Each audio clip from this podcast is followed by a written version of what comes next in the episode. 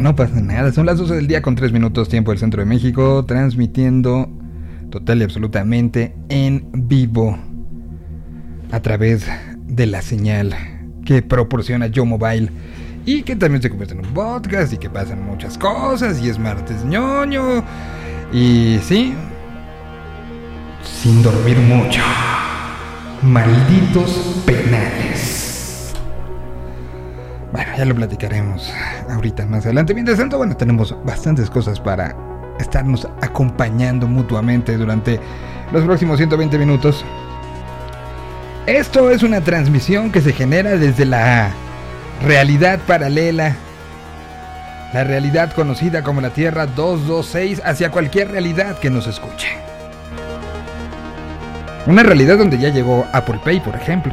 No con todos los bancos, poquitos, pero ya hay. Hay, eso dijo Apple el día de hoy. 97% de las personas hospitalizadas al día de hoy en esta tercera ola, dice el rockstar de las epidemias, López Gatel, que no están vacunadas, así que hay que seguir con los procesos de vacunación, es lo que nos puede sacar de todo esto. La selección mexicana de fútbol en un gran eh, esfuerzo, eh, pues cayó en penales con Brasil.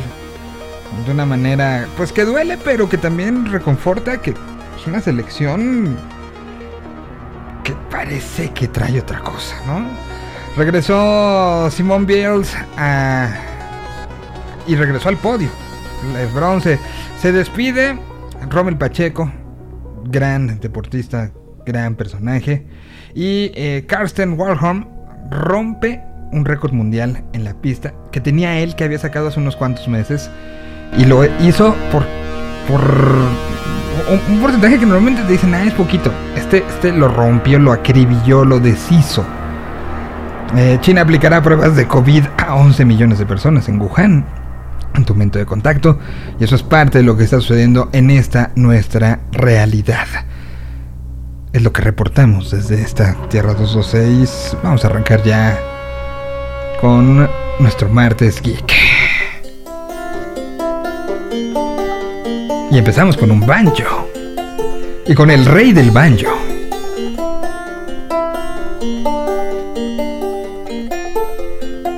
Aquí está Sergio Silva de Silva de Alegría. Oye la frecuencia que se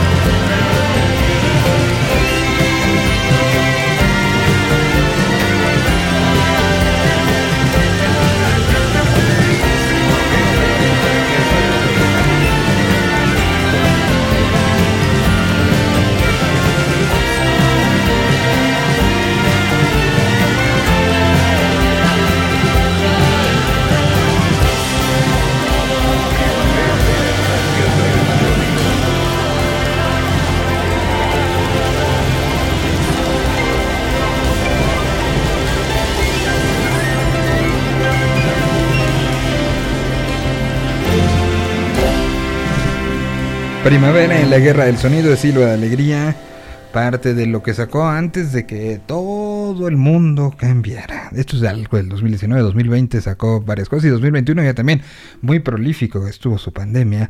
Ahora vamos con los Technicolor Fabrics que también están en un nuevo momento, un momento de cambios.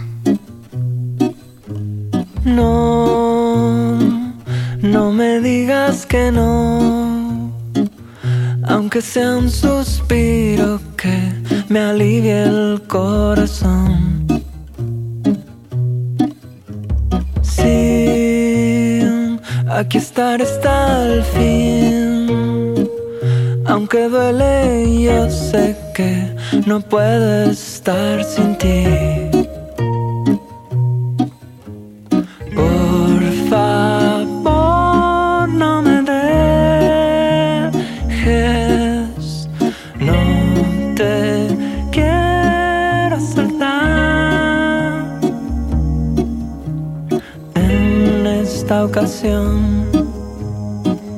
Es mi corazón para ti.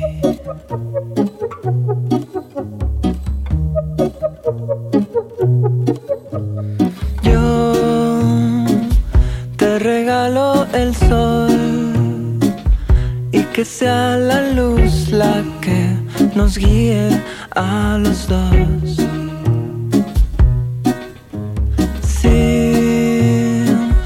Estar hasta el fin. Aunque duele, yo sé que no puedo estar así. Por favor,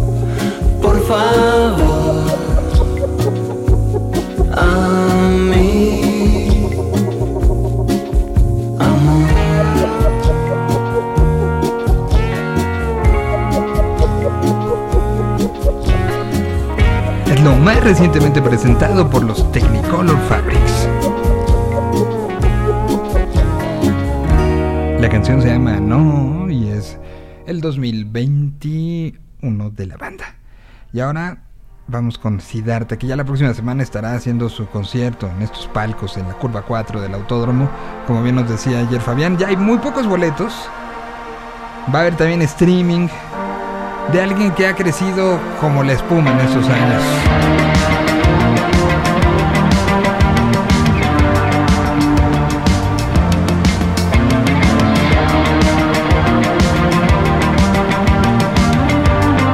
Él se llama Siddhartha y esto es Brújula. que aunque me mires se irá la tempestad será mientras me olvides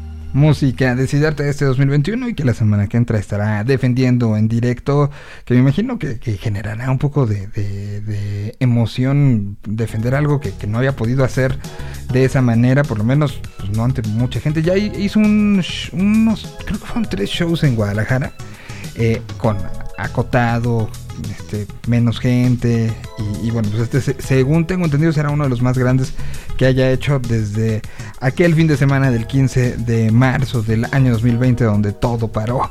Y bueno, pues saludo con muchísimo gusto. No te veo con ojera, ¿eh?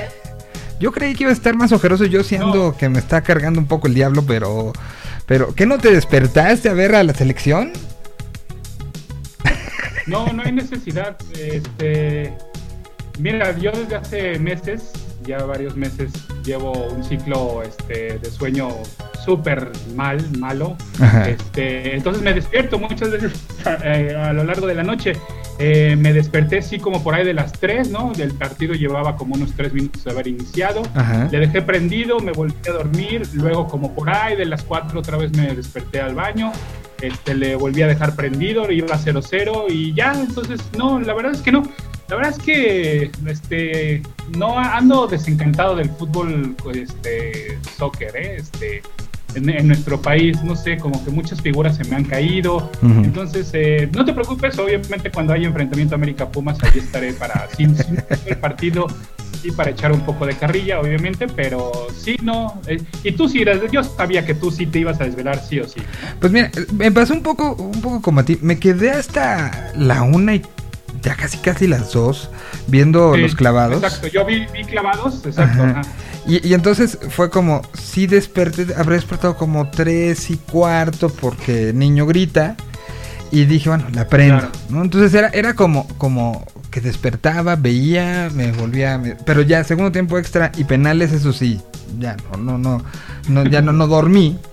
Eh, y, y- y bueno, yo, yo estoy un poco también en ese punto medio de desencanto. Sobre todo si volteas y ves eh, pues cosas como la Eurocopa y, y regresas a, a- a- seguir oyendo lo mismo que has oído tantos años en el fútbol mexicano y que ves lo que pasó el, el domingo también aquí, ¿no? O sea, ese, ese tema, Copa Oro, no, no el- el- lo que se sentía como una falta de compromiso de, lo- de los jugadores. Entonces está un poco la esperanza puesta en lo que pasara hoy, que de una u otra manera creo que no, no defraudaron esa, esa esperanza. ¿eh? Este, este grupo muy joven, ciertamente sé que lo mismo dijimos y lo, lo dejamos a platicar tú y yo en, en 2012, ¿no? O sea, con, con el equipo olímpico que ganó el oro. Pero bueno, pues yo sí creo que ellos, eh, que, que- que los de hoy cumplieron bien, hubo buenos momentos de jugadas.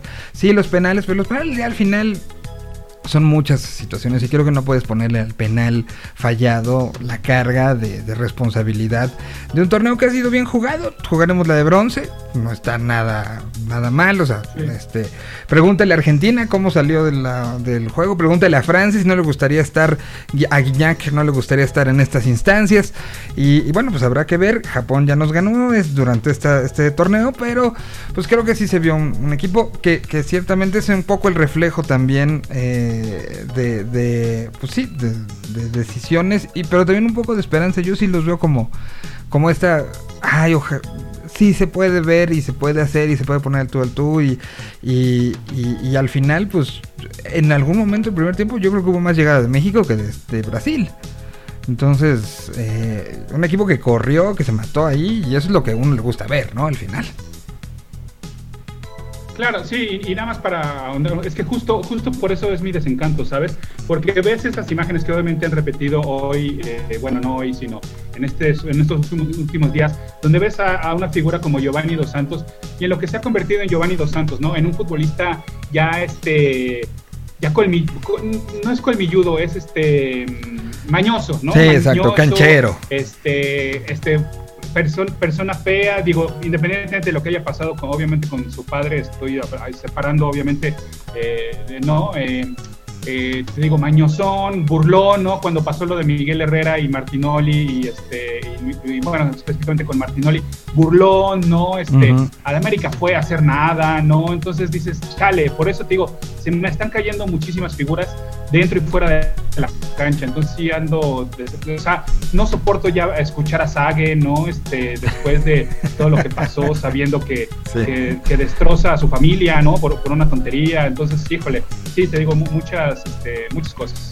Eh, no, lo, lo- veo todo. Y, y, y sobre todo, ¿sabes que A mí me ha pasado mucho en este, perdón, este momento olímpico, ver a las otras historias de gente que le echa un chorro de ganas, que deja la vida por... Y que evidentemente no tiene la, la- la- la situación mediática y no tiene estos presupuestos y las marcas atrás.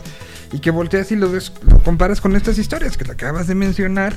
Dices, puta, si tuvieran ellos el apoyo, el- la, la- la- ¿qué, qué- qué podría pasar, no? Si se pudieran concentrar realmente la historia de Alexa, esta, esta gimnasta mexicana que salió y se, se filtró en la semana que lo que, que ganó de lana por el Premio Nacional de Deporte acabó ella utilizándola para comprar el equipo necesario para prepararse para, para Tokio. Entonces ese cuarto lugar sabe a gloria, ¿no? Eh, y y- dices, totalmente. o sea, si tuviera una décima parte de los gastos, de los gastos, deja tú de viajes y todo, de los gastos nada más en cuestión de infraestructura que tiene la selección mexicana de fútbol, puta, la tendríamos arriba en los mejores gimnasios, ¿no? O, o a las arqueras, ¿no? Que también, eh, pues ciertamente competencia de alto nivel y, y- y el taekwondo que pasó, o sea, teníamos años de- de ser potencia, ¿no? Y este año ni, ni, ni a nada.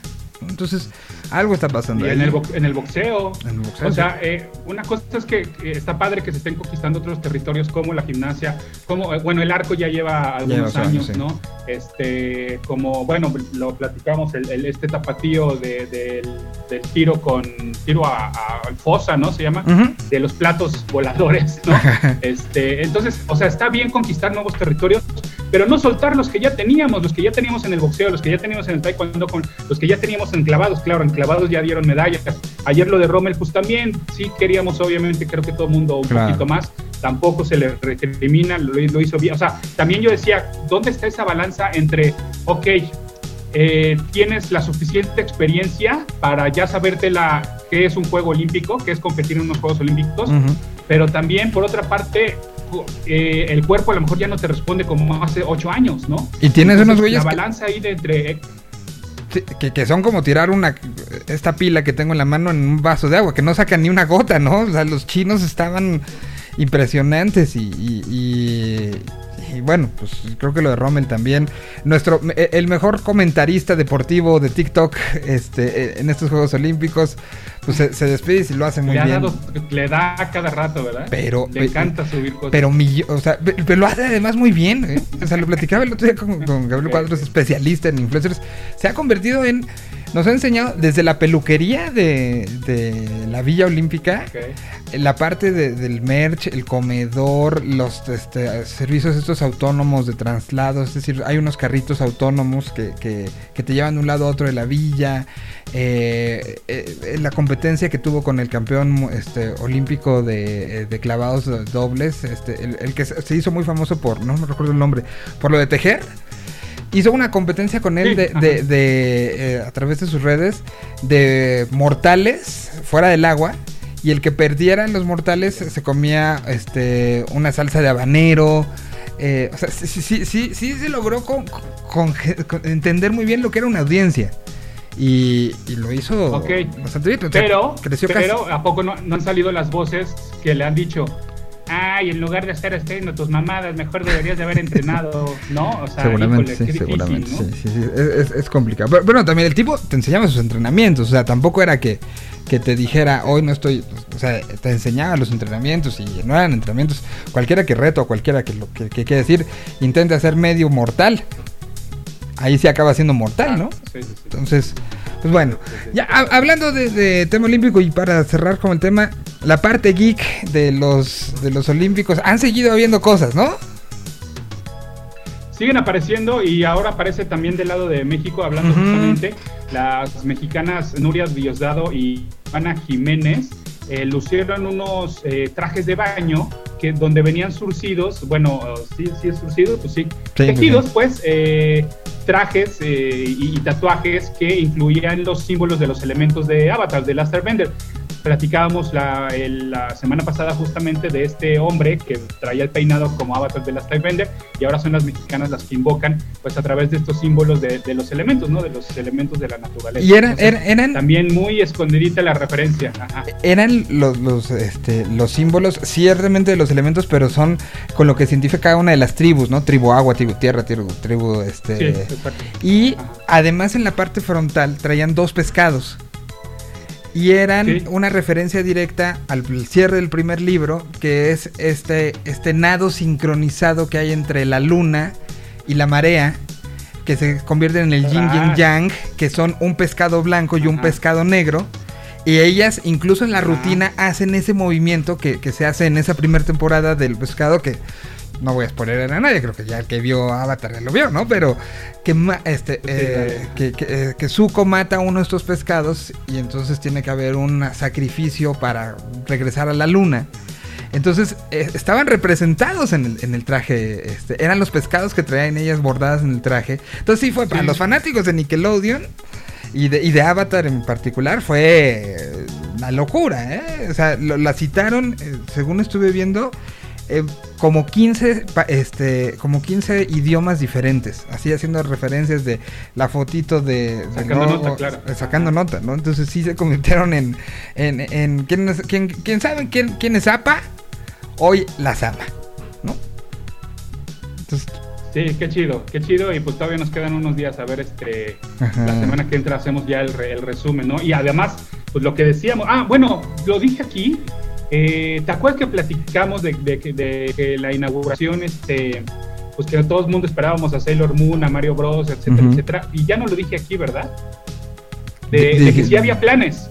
No. se encontraron unos documentos de que sí había planes. Ah, no. bueno, rápido, eh, sí había planes de incluirlos, sin embargo, eh, y no traigo la nota preparada, perdón, pero este, eh, sí había planes, pero ha habido, hubo tanto, tanto cambio de director de, de la ceremonia de, de inauguración que se fueron, iban desechando, obviamente, de, entraba el nuevo director y no, esto no, y entraba y luego este por algo era sustituido y no, esto tampoco. Entonces se fue diluyendo todo el plan realmente de, de la ceremonia de inauguración, pero sí había planes. Se encontraron, te digo, unos documentos donde específicamente no, no te puedo decir, sí, en el minuto Salía 48 iba a saltar Mario, no, pero sí había planes. Sin embargo, te digo, por, por cuestiones, eh, eh, inclusive, lo último que supimos fue que al, al eh, penúltimo director de la ceremonia de inauguración, le cacharon, ya sabes, un video o algo de haciendo chistes sobre el holocausto y entonces lo despidieron. Entonces te digo, hubo varios cambios de director de, de- de- de la ceremonia y por eso se fue diluyendo todos los planes.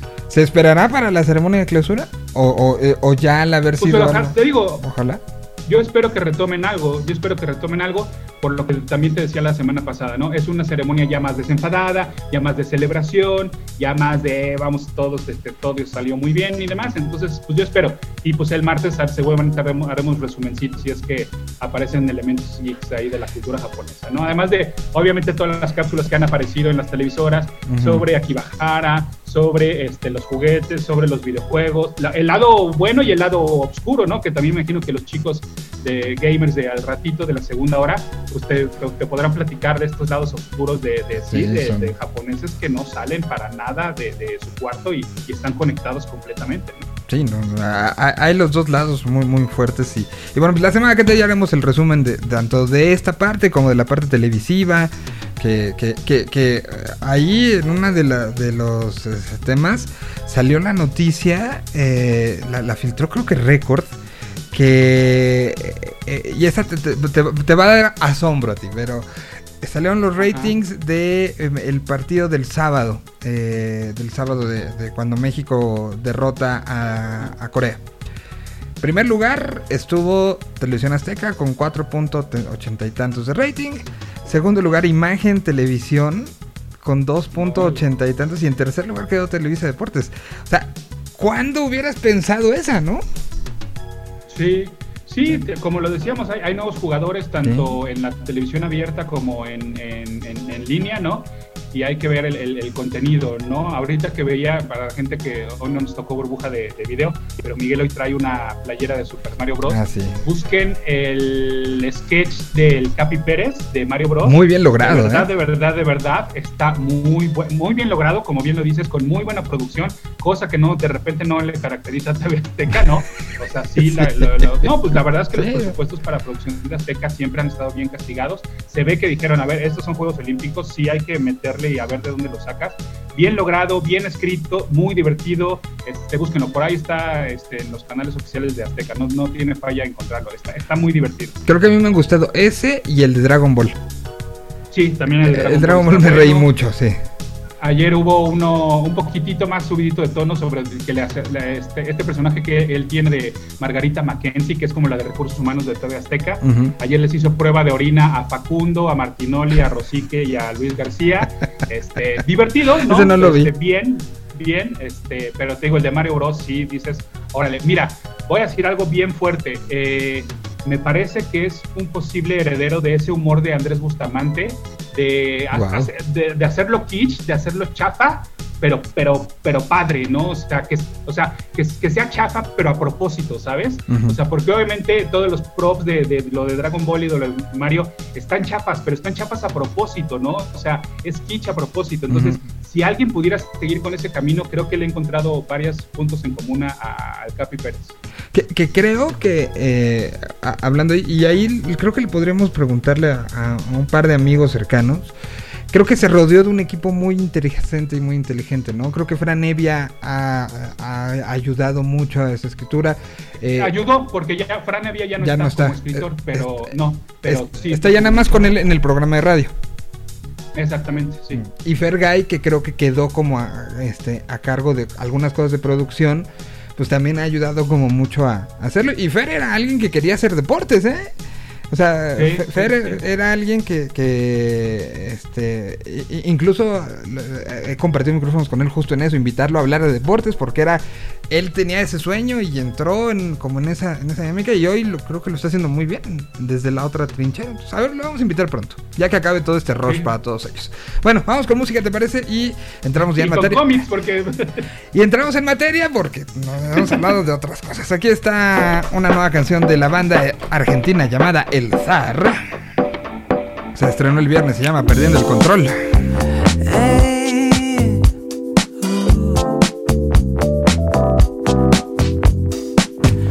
Lo confieso, me cansé de escuchar cada vez que me hablas es un rollo más. Una frase se pierde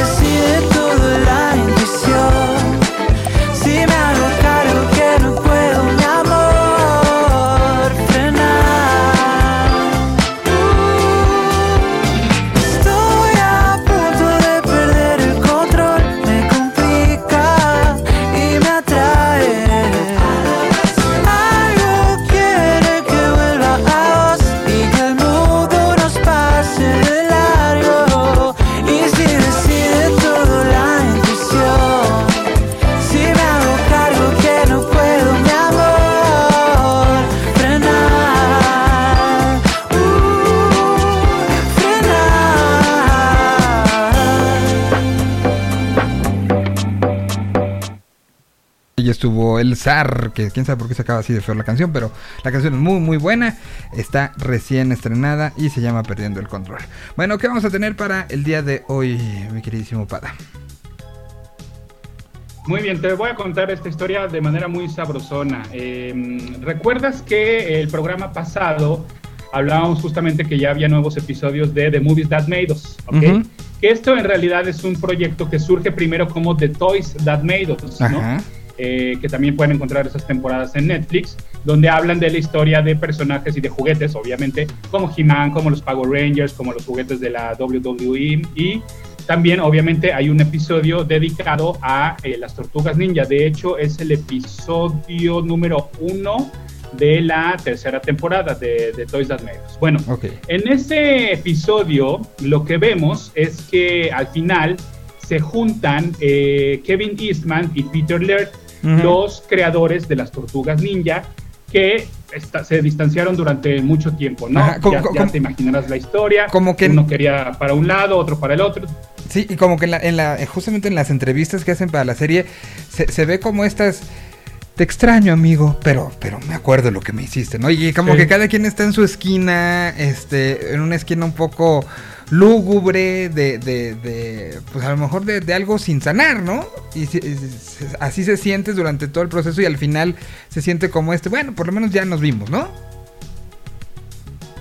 Sí, que luego leí que obviamente pues está medio truqueadito para hacerlo justamente más emotivo y que en realidad ya tenía, o sea, no es que en ese momento se hayan reencontrado después de años y sonó la musiquita de, de, de Triunfo, ¿no?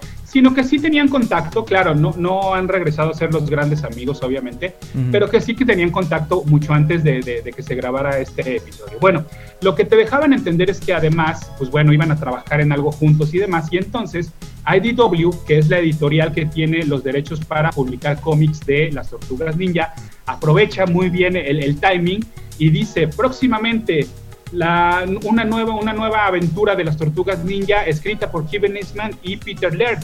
Entonces uno sacó la conclusión de, ah, mira, a partir de The Toys That Made Us, sí se juntaron a trabajar en una nueva historia. Bueno, tampoco es tan cierto, y ahí te va.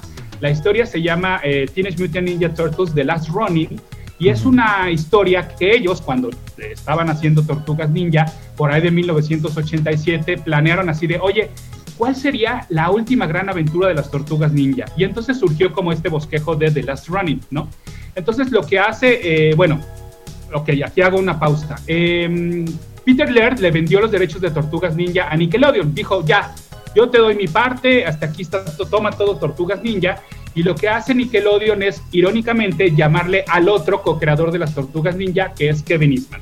Y entonces Kevin Eastman durante muchos años vino trabajando en el cómic de Tortugas Ninja para IDW, su- sugiriendo ideas, supervisando, es decir, sí se encargaba del guion, pero a final de cuentas el que hacía ya la, la talacha, pues, no era Kevin Eastman, sino que era, es un personaje llamado Tom, Tom Wells. Bueno, total que este cómic de las tortugas ninja, que es muy, muy bueno, la verdad es que eh, si quieres al, al final este, damos ya los pormenores de la serie mensual de tortugas ninja, eh, ya llega a su número 100 y entonces Kevin Eastman y Tom Waltz dicen, ¿sabes qué? Se me hace que ya es tiempo de dejárselo a alguien más. Llevamos 100 números haciendo de, esta nueva versión de las Tortugas Ninja.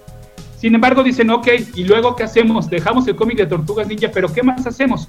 Y entonces es Kevin Eastman el que dice, ah, ¿sabes qué? ¿Por qué no retomamos esta historia que yo tenía con Peter Laird de la última gran aventura de las Tortugas Ninja? Kevin Eastman le habla a Peter Laird y le dice, oye, ¿te acuerdas cuando pensamos esta? Sí, ¿me das chance de usarla? Sí, adelante. Entonces, no quiere decir que Kevin Eastman y Peter Laird se juntaron de nuevo para crear una nueva historia de las tortugas ninja, sino que simplemente están retomando una vieja historia, actualizándola y ahora sí sacándola a, a- a- a- a- a su publicación. Claro que obviamente por eso vemos el crédito de Peter Laird, porque a final de cuentas fueron historias que él aportó allá en 1987. Entonces, sale el, eh, los primeros números de The Last Running, vamos en el número 3 y tú me dirás si me voy full spoiler o no, o me voy con cuidadito o qué hacemos. Medio. Ni, ni muy, muy. O sea, ni, ni, ni- ni se muere Splinter, ni este. No pasa nada, ¿no? No. No, sé, no sé lo de The Splinter, Last no, no sé, es no una sé. historia. No, no, no. Bueno, eh, ok. Fuiste tú. No. Eh, eh, eh, bueno, se lo, te lo puedes imaginar. A ver, les voy a dar la Pues ya está premisa se lo pueden imaginar. Es una historia fut- sí, es una historia futurista. Es una historia donde es el nieto de Shredder quien ha conquistado Nueva York, donde la tiene sitiada completamente, donde la tiene, ya se imaginarán, en un régimen este, pues completamente autoritario, ¿no? Donde no te puedes mover, donde no, no tienes pensamiento propio, donde obviamente son sus ninjas los- y, y los policías los que go- gobiernan todo. Y hay solo una tortuga que está viva, ¿ok? No sabemos la identidad de esta tortuga, ¿por qué? Porque su antifaz es negro y porque usa las armas de los cuatro, ¿no? Las trae en la espalda eh, y además otras armas, ¿no? Otras armas de ninja. Entonces, este Last Ronin, ¿no? Que Ronin de hecho significa eh, un samurái sin dueño o un samurái sin, eh, sin jefe, vaya. Entonces, este Last Ronin, eh, pues lo, lo que quiere es vengarse, lo que quiere es este, acabar ya con esta, eh, pues esta, esta, este gobierno, ¿no? De, de la familia de Shredder, ¿no? Que, que- que- ha conquistado Shredder durante muchos años. Entonces lo que quiere él es venganza. Lo que está curioso también es que las voces de las otras tres tor- tortugas le hablan, ¿no? El tipo pues está medio loco y las voces le hablan y le dicen, ay, este, cuidado con esta misión, este no es necesario y este tipo dice, sí es necesario, cómo no. Bueno, obviamente gran parte del gag es descubrir quién es esta ¿Quién tortuga, es? cuál es la tortuga que sobrevivió, ¿tú cuál crees? To- Estoy viendo im- imágenes, ya me puse a, a ver imágenes. Y, y- y no sé, eh, me, me aventuraría a decir Rafael, ¿no? Por, por, este, no se ve muy techy, por la parte como más, ah, ¿no? Que era como una de las características, Ok, me- sí. menos juguetón que Era el más aventado, el más- ajá, y, y- y Leonardo pues era un poco más, este, menos ira en su vida, ¿no? Y aquí por lo que veo pues sí es como Era más ira, controlado, ¿no? por algo era, era- era el líder. Sí. Bueno, te digo, gran parte del gag y de la especulación, ¿quién sobrevivió? De eso nos enteramos en- eh, al final del número uno. Y el número uno le fue bastante bien. Por esta, por esta y muchas razones, causó mucha expectativa. Y de hecho, hoy en día, porque ya sabes que me gusta esto de las cotizaciones y demás, pues hoy en día, eh, ay, por acá tenía el precio, anduve ahí, este, bueno, anda como en los mil pesos el, el número uno, ¿eh? una primera edición del número uno, te la andas encontrando en mil pesos. Afortunadamente ya hay, este, ya hay Reediciones. segunda y tercera reimpresión. Ok. ¿Eh? Sí, sí, sí, o sea, ya hay reimpresiones. Sí, sí, sí, es que. Sí, sí, sí, sí, sí lo, sí, lo, sí lo puedes encontrar. Te digo, van en el número 3 y entonces obviamente a lo largo de la historia van apareciendo viejos personajes y conocidos personajes, los cuales tú no quieres que yo spoileré, pero pues imagínense, este, mm, a partir de que descubrimos quién es la, la tortuga que sobrevivió, ah, porque además es una tortuga que sigue mutando, es decir, que está, está mucho más gorda, por llamarlo de alguna, o sea, más crecida, más ponchada, este, sobrevive a una caída de, de, de uno de los edificios de esta Nueva York sitiada. Entonces, eh, bueno, pues se va encontrando en el camino varios aliados que tienen que ver obviamente con la historia de las tortugas. Ahora, eso por una parte en cuanto a la historia. Hay algo que te va a gustar mucho. El 80% del arte de este cómic, de esta serie, está realizada por mexicanos. Ok. Sí, son los gemelos, porque además son gemelos, imagínate qué, qué- qué- qué buena historia. Son los, los Escorza, son Isaac y Esaú, que llevan ya muchos años dedicándose a, pues no solo al cómic, sino también a la ilustración. Ellos, la historia de cómo llegan a este proyecto, ahí te va. Kevin Eastman, en algún momento, cuando, cuando él, te digo, por eso la ironía, Kevin Eastman fue el primero en decir, yo ya no quiero saber nada de las tortugas ninja, y le dejó toda la chamba a Peter Laird. En, en ese periodo, Kevin Eastman compró la revista Heavy Metal, esta icónica revista que se dedica, es como una antología de ilustración, ¿no? Donde surgen proyectos de ciencia ficción, de fantasía y demás. Bueno, entonces, eh, te digo, en algún momento Kevin Eastman fue el dueño de la Heavy Metal y ahorita el editor en jefe de la Heavy Metal es un mexicano que se llama eh, Yarena, se apellida Yarena, es Rodrigo Yarena, Ricardo Yarena, Ricardo Yarena. Entonces Ricardo Yarena conoce a los gemelos Escorza y les pide trabajo para la heavy metal y en algún momento cuentan que en alguna convención, en algún evento, les dice Yarena a, a los gemelos, vénganse, les voy a presentar a Kevin Eastman, el co-creador de las Tortugas Ninja. Ah, hola, ¿cómo estás? Y no sé qué. Bueno, pues ojalá algún día trabajemos juntos. Sí, ahí queda, ¿no? Y entonces, eh, un dibujante de la serie regular de las Tortugas Ninja que se llama Andy Cohn es el que comienza a dibujar de las Ronin. Sin embargo, viene pandemia y vienen diferentes movimientos que Andy Cohn dice: ¿Sabes qué? No lo voy a lograr. Los tiempos que ustedes me están pidiendo no lo voy a lograr. Entonces, eh, eh, Kevin Eastman le pregunta a Yarena: Oye, ¿tendrás alguien que pueda sacar la chamba bien y chida y, a- y sobre todo a tiempo? Y entonces dice: Sí, le voy a hablar a los gemelos de Arena. Y entonces echan, echan para atrás a Andy Kuhn y entonces ahora son los, los gemelos de arena los que están dibujando eh, The Last Run. Guau. Pero no solo eso, sino, sino que los colores los está haciendo Luis Antonio Delgado, que es casi casi un colorista de cabecera de la editorial Airedobio, que es la que está sacando The Last Running. Entonces por eso te digo, del 70% de, de, de la parte gráfica de este cómic es de mexicanos y eso está bien padre. Wow, y, por lo que veo la historia sí está como atrayendo. Encontré un video de alguien que habla de, de Last Running, tiene 2 millones de reproducciones, o sea, sí está teniendo la atención del mundo, ¿no?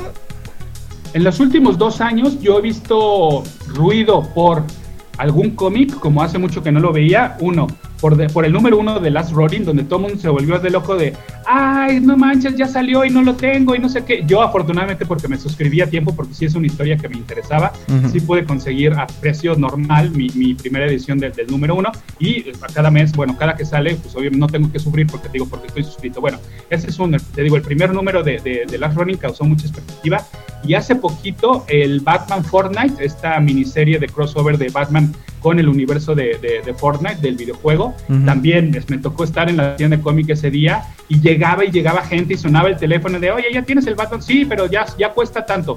Hace mucho que no veía tanto buzz por, eh, por cómics como ha sido en estos últimos años, en este último año, el Last Running y el de Batman Fortnite. ¿eh? Wow. Y entonces, esto es un cómic, tiene tres, este, hasta el momento tiene tres este, salidas. ¿Cada cuánto sale? ¿Cómo se consigue? ¿Quién lo quiere, quién le quiere entrar? ¿Está en digital? Cuéntanos un poquito de, de- de esta parte que, que además creo que es la vez más especializada que hemos hablado de un título en particular, ¿no?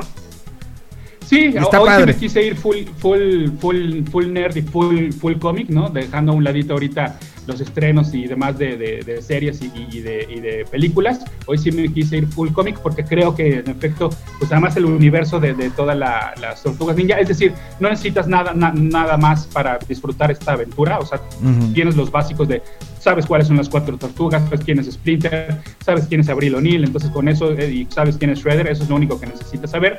Eh, van a ser cinco números, sale más o menos mensualmente, aunque te digo, como ya de Ah. ya traía retrasos, Espera, perdón, es que ya vi quién es la tortuga. es muy fácil de spoilerear. Sí. Nunca es, que, pensé es que te lo, es que, es que aquí te lo el- revelan en el número uno. Ajá, en el video como que te van enseñando cuadro por cuadro y te van contando todo alrededor. Y ya vi el último cuadro. ¿Y quién lo visita en el hospital? Exactamente, exactamente. No, la, no lo visita, lo rescata. Ah, lo Justamente de rescata. esta caída que ya les platicaba. Ajá. Ok. Wow. Sí. No, pues, Este, está, está en digital, lo pueden encontrar en Comixology. eh, se pueden suscribir, obviamente, pues en su, si su tienda de cómics tiene servicio de suscripción. Nada más que, claro, obviamente ya sería a partir del número 4 y 5, que serían los, los, últimos números. Este, mm, ¿qué otra cosa? No, es un cómic eh, de lujo, es decir, a lo que voy es que cuesta 8.99 cada, cada ejemplar. Ujú. Entonces sí es un cómic carito, pero porque es más grande, tiene un tamaño más grande que el, que el, que el normal y además es un poquito, la, la portada está impresa en un poquito más, este, o sea, vaya, no es papel, es medio cartoncillo, este, los colores y la impresión, o sea, sí es, sí es una edición, es un poquito de lujo, 8.99 dólares cada, cada ejemplar, pero vale la pena, está divertida, este, más si son fans de Tortugas Ninja, pues bueno, no hay, no hay, no hay falla. Entonces, este, y, es- y está padre, está padre, va a ser una aventura que van a disfrutar. Muy bien. Pues gran recomendación, ¿eh? Gran recomendación. Y, y sobre todo cómo la platicas de, de- desde... Y todo lo que, lo que hay detrás, lo que hay detrás me parece súper chido, ¿no? Sí, que no es nada más el ya salió. Y bueno, se acaban estos cinco números y ya. O sea... Sí, ya, ya, ya, ya. Eh, yo les diría, porque te decía, ah, de, de todas maneras, el cómic mensual de las Tortugas Ninja está bien padre. Eh, a mí me gusta muchísimo. Y ese sí, eh, quien tiene los derechos de esos cómics son, es la editorial Camite, aquí en México. Camite está editando el, eh, el cómic mensual de las Tortugas Ninja en tomo recopilatorio y por eso se tarda un poquito en sacar cada tomo recopilatorio. Pero teniendo los derechos, en una de esas, no, que no dudo que eventualmente lo lleguemos a ver en español aquí a, a- a través de Editorial Camite, me refiero de Last Running. Ujú. Sin embargo, tardaría, ¿no? Porque si te digo, si todavía no termina en Estados Unidos la serie, pues yo creo que en un 2022, en una de esas, sí andamos viendo The Last Running en español, ¿eh? Ya, la- ya los cinco hechos en uno, ¿no? Exactamente, sí, exactamente. Ajá. Muy bien, pues voy con canción rápido para regresar a la última parte del día de hoy. Aquí está la versión más surf de el señor Flavio. De Flavio Cinciarulo tiene este proyecto que se llama Señor Flavio y su banda, así tal cual.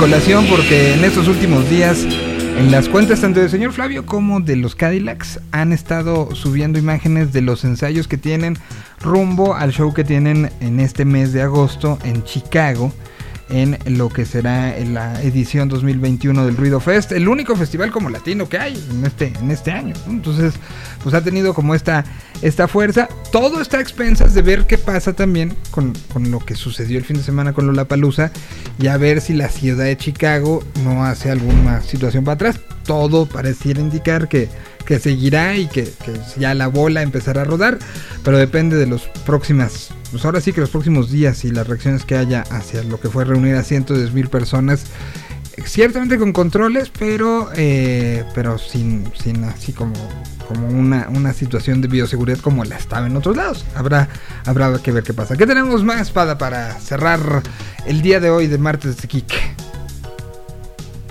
Una pequeña recomendación, porque pues obviamente le seguimos explorando ahí a las nuevas plataformas de stream y eh, hay una serie que ya les traemos ganas eh, acá en el mundo ñoño de que no, no había, no estaba todavía en plataformas y que es Superman and Lois, que la pueden ver pues obviamente a través de HBO Max. Eh, este es un spin-off, este es- esta versión de Superman debuta dentro de la serie de Supergirl, que a su vez, como ustedes saben, Supergirl forma parte de todo el Arrowverse, ¿no? Formada por la serie de Arrow, formada por Legends of Tomorrow, formada por The Flash, formada por... pues, ¿Se me está yendo alguna? Batwoman, ¿no? Batwoman, eh, ajá, exactamente. Y entonces, bueno, ahora surge este spin-off de Superman and Lois. Sin embargo, está interesante la, la versión, les voy a dar la premisa. Este es un Superman ya casado con Lois Lane y tienen gemelos. Sin embargo, hay algo interesante porque uno de los gemelos sí tiene poderes y el otro no. Entonces, de ahí, la, de entrada ya me parece interesante la, la, la premisa. la premisa, ¿no? sí, sí, sí. Eh, y a partir de, ob- obviamente, de todo lo que surge alrededor, de que son unos chicos adolescentes, este, de, "Ah, sí, sí, güey, pero tú eres Superman, entonces, este, relájate conmigo, yo soy tu hijo, ¿no? Muchas cositas así. Eh, llevo seis episodios, hasta ahorita hay 12 en la plataforma, llevo seis episodios. De repente sí siento que cae en el Villain of the Month, es decir, el villano del mes o el villano por episodio, ¿no? Donde todo el mundo tiene superpoderes, este, y de repente, ay, resulta ser que a este ya también le dieron poderes y que era el, el- el mejor amigo de los, de los gemelos. Eh, un poquito siguiendo la fórmula de Smallville o siguiendo la fórmula de The Flash, ¿no? Donde te digo, cada episodio hay un villano y hay que derrotarlo, lo cual puede eh, ser un poquito repetitivo. Sin embargo, quiero aguantarla porque te digo, la premisa está interesante, esta parte de, de- que uno sí tiene poderes y el otro no, pues es cómo reacciona uno con el otro, o sea, son, sí son buenos hermanos, se llevan, pero de repente surge la envidia, pero de repente surge también el, ay, pero tú eres el popular de la escuela y yo no. Entonces está interesante, ¿no? Este, se plantean ahí cosas interesantes. Eh, denle una checada a Superman a Luis. El actor que interpreta a Superman todavía no me convence físicamente, como, y creo que no va a terminar de convencerme de que él sea Superman, pero lo interpreta bien. Lo interpreta bien cuando tiene que ser el Clark Kent que, que trabaja, cuando tiene que ser el Clark Kent papá y cuando tiene que ser Superman. Ahora, por ejemplo, tiene buenos efectos especiales y sí vemos mucho de Superman, es decir, no, no por ser serie de televisión, de repente lo vemos de, ay, ya pasó volando, ¿no? Y este, ya se fue una misión.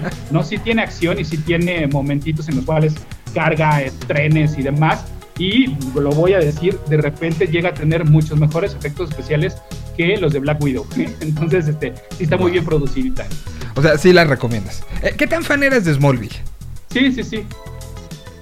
Nada, nunca le entré a Smallville, justo por eso, ¿sabes? Porque, o sea, le entré en su momento viendo los primeros episodios, pero sentía yo que era repetitivo, repetitivo de, ay, ahora este, el, el conserje de la escuela este, agarró Sí. Kryptonita y se hizo superpoderoso y hay que derrotarlo, ¿no? Me parecía súper repetitiva la fórmula y no, la abandoné bastante pronto. Yo tampoco la acabé. No, no, como que perdí el interés y luego era la aparición primero de Lana y era el amor imposible de Lana y luego de repente aparece Lois y se lo, se lo sapeaba.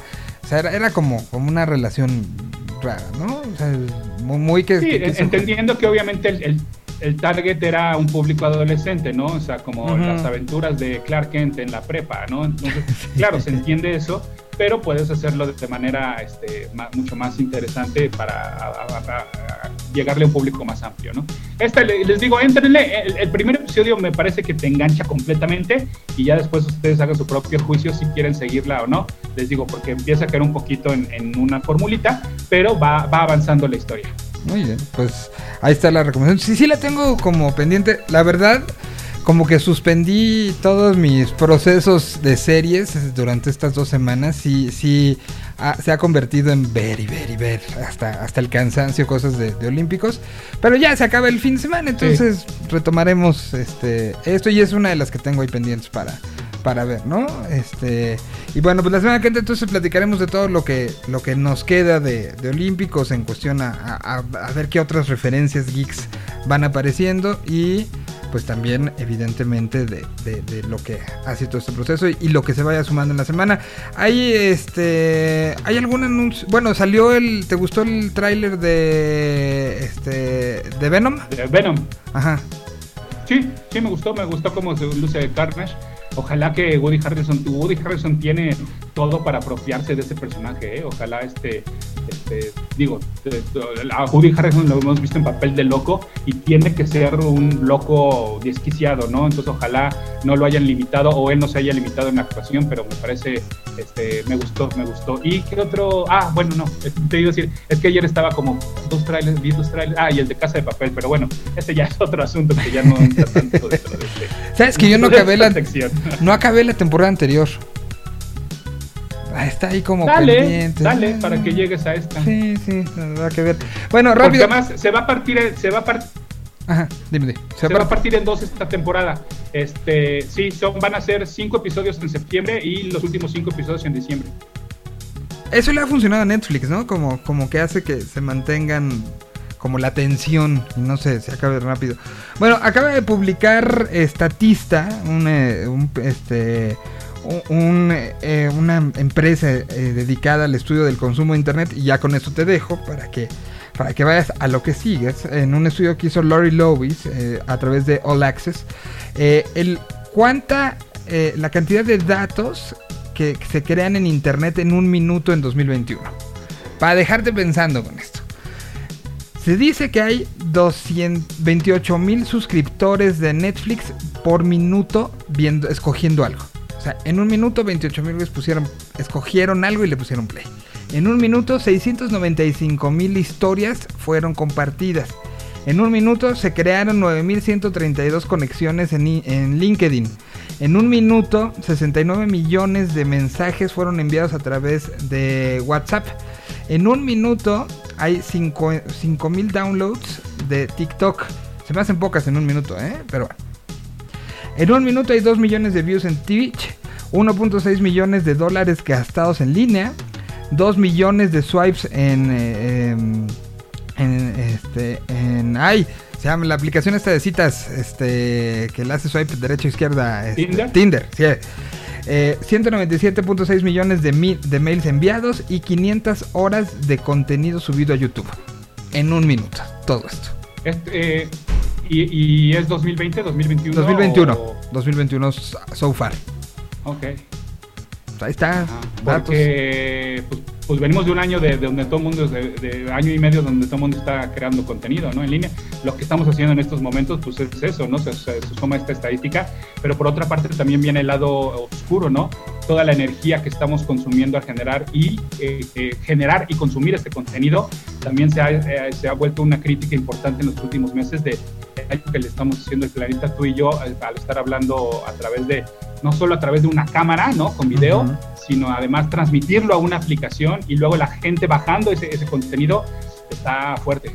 Sí, es fuerte. Y, y- y datos este, importantes. Se dice que hasta el 2000, creo que 2003, se había generado del 2003 al inicio de la historia de la humanidad la misma cantidad de información que de 2003 a 2004.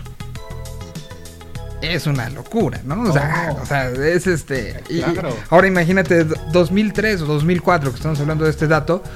Hoy a 2021, con estos datos que nos están diciendo, esto es generado por minuto. O sea, estamos hablando de 500 horas de contenido en video por minuto en YouTube. O sea, es una, una locura. Y como bien dices, el gasto energético de todo esto y, Y, y- y que al final lo estamos subiendo a Y nada. todos los ¿no? estandoperos que tienen su podcast también. Y que les va re bien. Bueno, pues, Sí. eh, Algunos, algunos. algunos, otros. Hay números inflados, yo creo, ¿no? Pero eso lo podremos discutir otro día. Pero bueno, muchísimas gracias, Padita, Ok, por, bueno. por esto. ¿Dónde te pueden encontrar? Estoy en Twitter como arroba ese auto para que ustedes sigan ese auto. Estoy en Instagram como el Insta de Pada. Y acabo de subir un nuevo episodio del podcast Capitán Pada y sus monitos. Mira, hablando de podcast, yo también contribuyendo, ¿verdad? Un nuevo episodio de Capitán Pada y sus monitos que trata sobre Invincible, sobre la serie animada de Amazon, sobre el cómic y algunos datos curiosos de su creador, de Robert Kirkman, que es el mismo creador de The Walking Dead. Entonces también ahí platico un poco de la carrera de, de Robert Kirkman. Este lo pueden encontrar en Spotify, en iBox y si no, ahí tengo en mi tweet fijado desde ayer, es justamente el link para el podcast de Capitán Pada y sus monitos de este episodio de Invincible. Vayan y escúchenlo, por favor. Gracias, Pada. Te mando un abrazo muy grande. Abrazo. Bye bye. Y aquí está Osamatli. Con esto que se llama Mi Destino.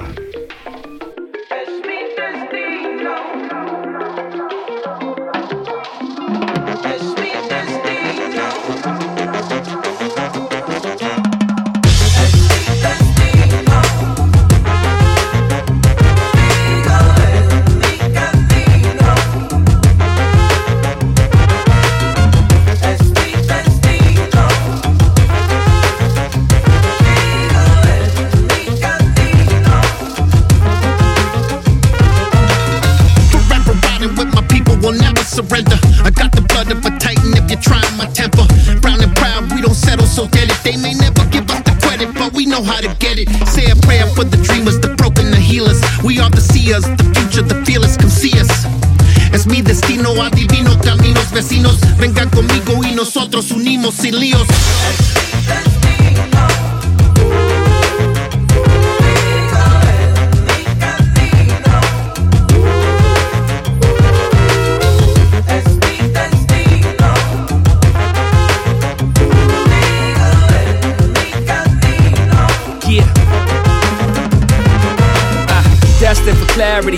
Indefinitely. The destination to determine the path we're destined to lead. Dreamers, the wanderer, the future was open to be the truth, breath, and words that you sing in your melody. To put it plain and simple, there's no halt in the walk. Destined for future lessons, unbelievable thoughts. We are the navigators and the journey, the clock. Said all that gives emotion to pop.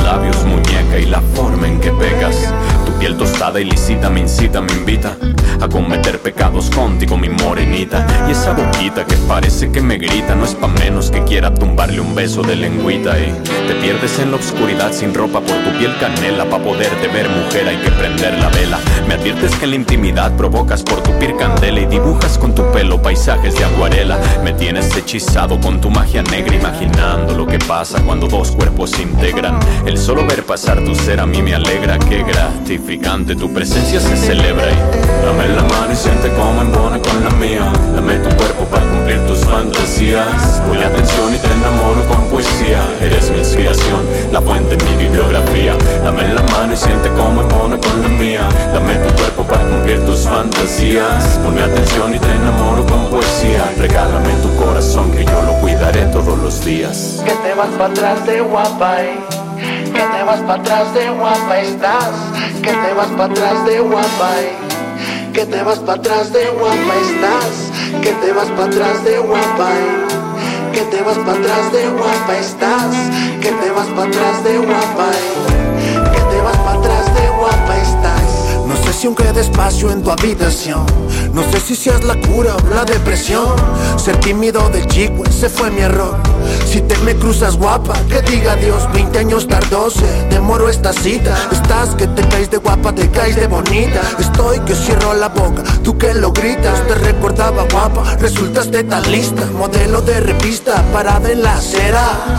Y una pose que no luce cualquiera. Disculpa que lo diga, odio lo de afuera. Una guapa como tú, no es normal que me quiera. Y guapa, guapa y de apodo loca. Estoy feliz por ti, lo que me toca. Un corazón de piedra y duro como roca. Un beso sabor mate salido de tu boca.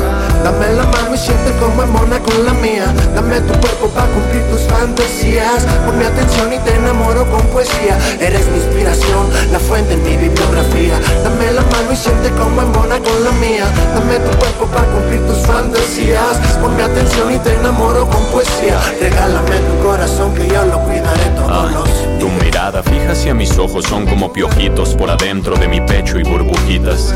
Nena dorada con los labios rojos, píntame sellitos de tus besos hasta hacerme cosquillitas. Y es que bri, bri, brillas de lo chula que estás, mamita neta, bájale que me vas a encandilar. Y es que la bri, bri, brisa, tu perfume al pasar me pone loco, me hipnotiza, me hace alucinar. Estar contigo es como si no existiera el domingo con mis yemas tu cuerpo recorriendo laberintos como tú no hay dos.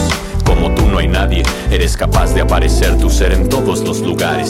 Todo me recuerda a ti desde que te conocí. Todo quiero compartir, no te vas a arrepentir. Y es que la neta ya me vi contigo, nena. Te tengo una propuesta y tú me dices qué tal suena. Dame la mano y siente como embona con la mía. Dame tu cuerpo para cumplir tus fantasías. Ponme atención y te enamoro con poesía. Eres mi inspiración, la fuente en mi bibliografía. Dame la mano y siente como embona con la mía. Dame tu cuerpo para cumplir tus fantasías.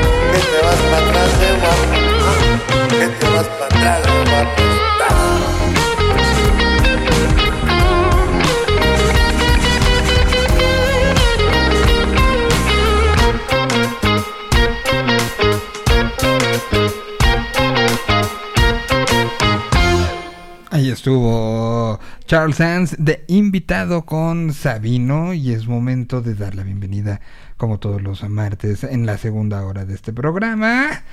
A los que no entran, bueno, Dexter no entra si no pongo su, su fondo. Dex, ¿cómo estás? Te saludo con muchísimo gusto.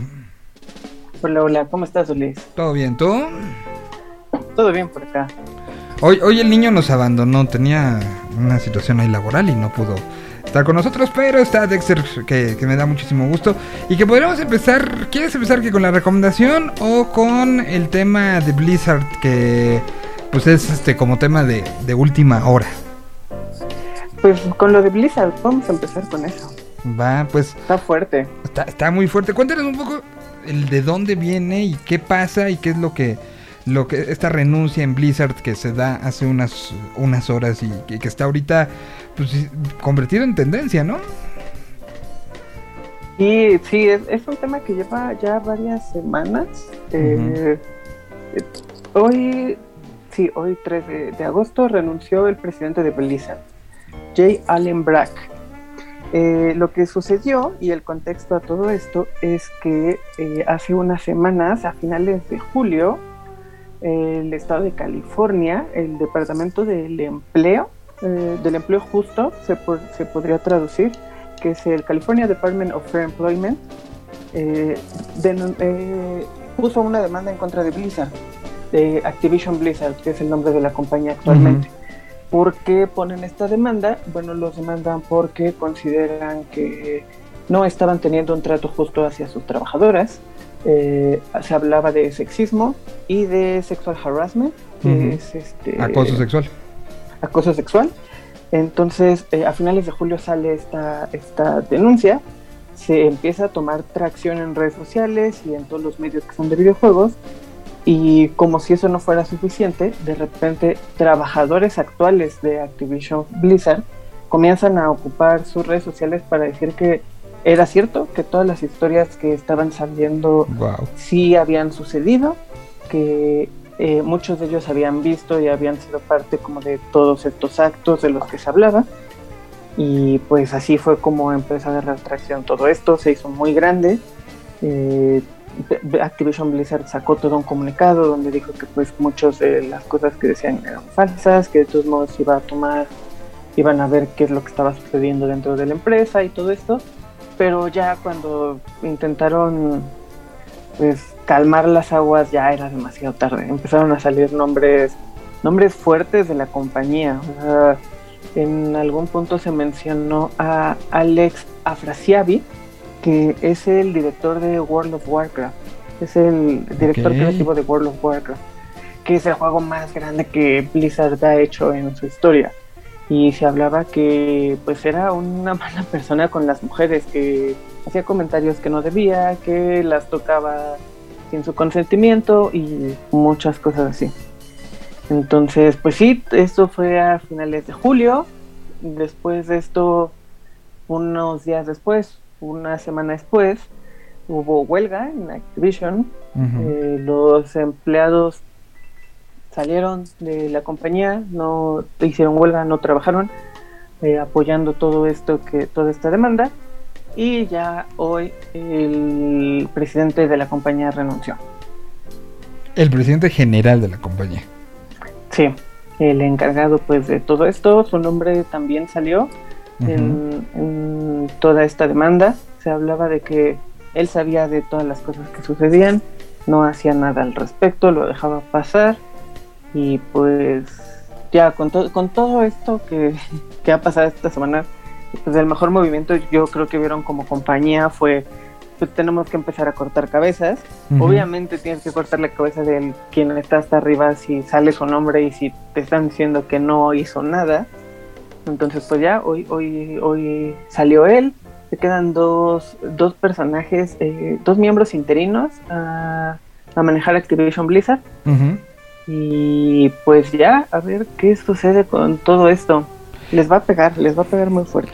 Va, va- a pegar y, y- y cómo va a ser la reacción, eh, por- porque esto al final es una situación que durante muchos años se ha ido dando en diferentes, este, ámbitos, eh, algunos más públicos que otros, pero que, que está, está cambiando. ¿Tú crees que sea un, un indicio de una, una revisión por parte de, de los estudios hacia sus prácticas, eh, que, que, que simbre a toda la industria del videojuego esto? Pues, Me gustaría decir que sí va a pasar, la verdad es que no lo sé. Eh, de hecho, este no es el primer caso que, que sucede en este, este tipo de denuncias. Eh, justo esta misma, eh, este mismo organismo en California demandó en algún momento a Riot Games, que Ok. son los desarrolladores de League of Legends, por Ujú. lo mismo. Porque había casos de mujeres que estaban diciendo que dentro del, del- de la empresa desarrolladora había malos tratos hacia ellas y después de eso tomó mucha fuerza con el Me Too también. Entonces, el- la onda es que con los videojuegos tal vez no es algo tan público como decía, pero Ujú. sí se ha estado haciendo poco a poco. Al final, los dueños de las empresas van a tener que sí voltear hacia dentro y ver. Está- está estar un poco agresivo lo que voy a decir, pero si no lo quieren ver por el lado humano, por lo menos lo van a tener que ver por el lado económico. Porque ese tipo de movidas afecta mucho a las compañías. Eh, ahorita Activision Blizzard, al final, sí mucha gente volteó a ver como tal vez no sea tan correcto que en este momento esté apoyando a esta compañía cuando no está haciendo bien las cosas. Y eso al final los golpea en el bolsillo. No, claro. O sea, vi, vi hay imágenes de, de la- la- los trabajadores actuales de, de Activision Blizzard quejándose afuera de, de su propio lugar de trabajo.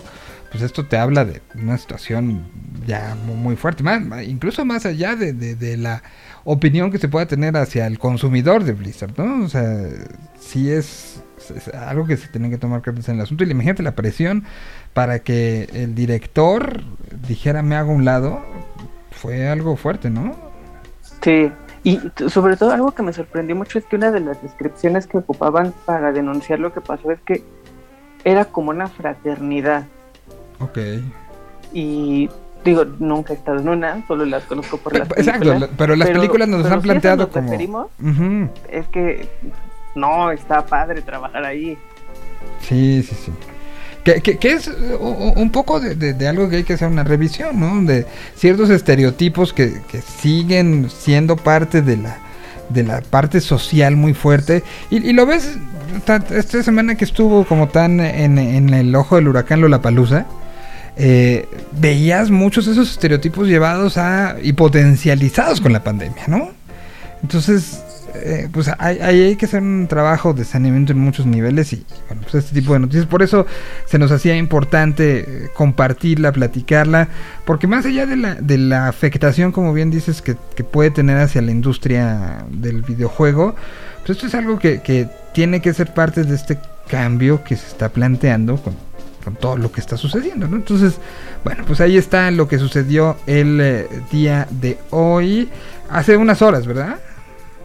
Sí, eso, eh, la renuncia se anunció en la mañanita, a las 8, 9 de la mañana, estaba la noticia ya.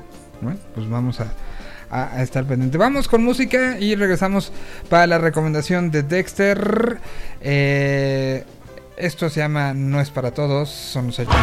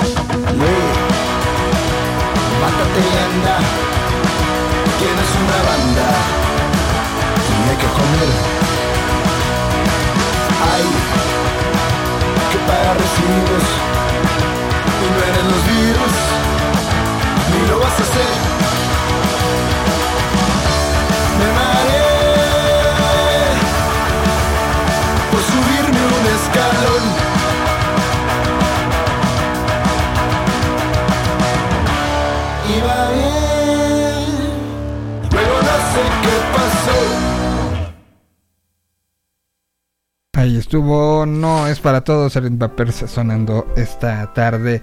Y bueno, ¿qué nos vas a recomendar el día de hoy? Para esta recomendación, la verdad, sí me hubiera gustado que estuviera joven, para que hablara de la contraparte de computadora.